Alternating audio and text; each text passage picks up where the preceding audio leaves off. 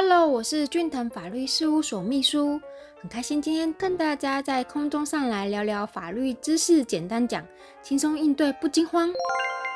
那我们这一次要来谈谈验尿与律师的陪同有什么呢？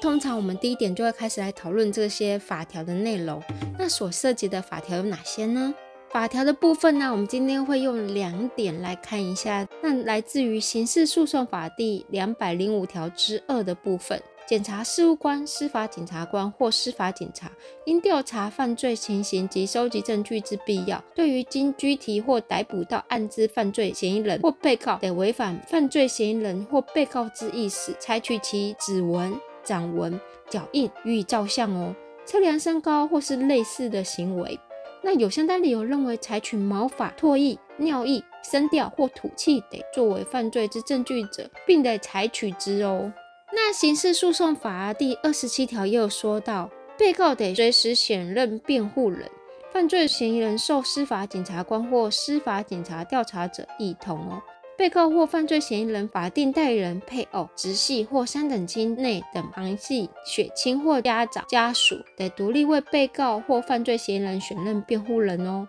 被告或犯罪嫌疑人因精神障碍或其他心智缺陷无法为完全之陈述者，应通知前项之人得为被告或犯罪嫌疑人选任辩护人，但不能通知者不在此限哦。那第二个部分，我们当然就是要讨论今天的这个主题验尿的部分。那验尿有哪些程序呢？对于调查犯罪嫌疑人，尤其是吸食毒品等罪后，侦查机关最常使用的即是验尿、采尿的部分后，采取毛发用来作为犯罪之证据。远警前往搜索啊，起出毒品吸食器啊，依现行犯将其逮捕，并要求验尿，取得受采尿者之尿液作为犯罪的证据哦。第三点，程序的合法性呢？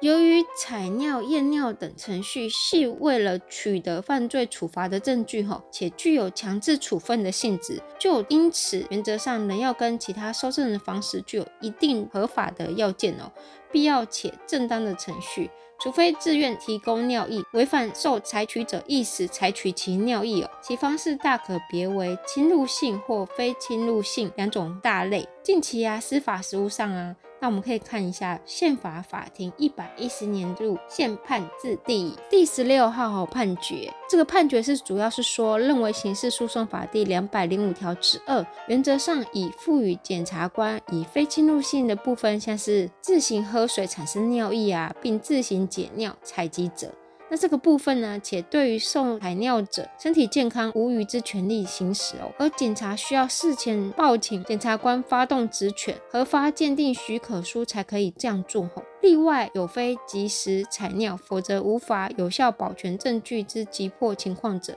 自得例外赋予司法检察官。或是司法警察以非侵入性方式采尿取证之强制处分权限哦，且于采尿后啊，于一定的期限内呈报检察官许可哦。第四点，律师可以提供怎样的协助呢？